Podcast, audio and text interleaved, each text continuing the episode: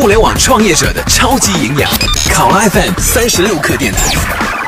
这里是考拉 FM 三十六课，欢迎收听，我是浩南。作为全球数码互动娱乐领域最具影响力的盛会之一，ChinaJoy 与中国游戏产业有着深厚的渊源。第十四届 ChinaJoy 展会于七月三十一号落下帷幕。今年的 ChinaJoy 有些不同，在现场可以发现聚集了无数动漫相关的展示，游戏、漫画、宅屋等等，令无数从业者惊呼：二次元时代已经来了。you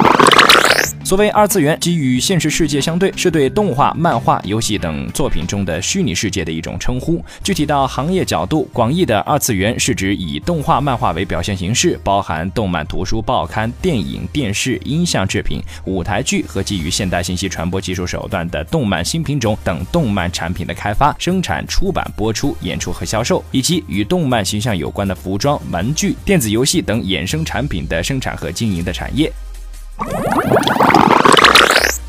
值得注意的是，今年的 ChinaJoy 展上首次出现了 B 站的展台。据了解，B 站核心用户群超过半数为九五后甚至零零后。此次 B 站作为两大人气 IP《魔法少女小圆》和《Fate Grand Order》的国内独家游戏代理，展台前人头攒动，二次元的火爆程度可见一斑。而有意思的是，遍地开花的移动电竞游戏赛事为今年的 ChinaJoy 注入了新的看点和活力。而电竞的主要参与者和观看者正是二次元用户。在巨人网络展台，《球球大作战》《坦塔杯精英挑》。战战赛就是 ChinaJoy 现场最具代表性的移动电竞赛事之一。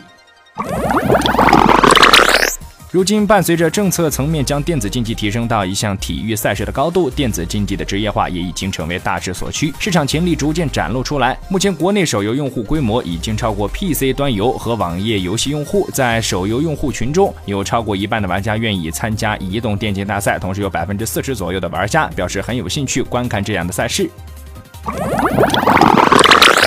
据报告显示，以腾讯、英雄互娱为代表的各大厂商纷纷布局移动电竞游戏及赛事。目前市面上已发移动电竞游戏超过五十款。从游戏数量来看，腾讯占据主导地位，占比高达百分之二十二。从游戏类型来看，MOBA 和 STG 类游戏是占据了半壁江山。此外，在 ChinaJoy 高峰论坛上，盛大游戏 CEO 谢飞向外界明确了公司以游戏为核心的 IP 开发战略。他在演讲中表示，整个产业必然由 IP 交易向 IP 开发演变。好了，以上就是我们今天节。节目的全部内容，欢迎订阅收听，下期见。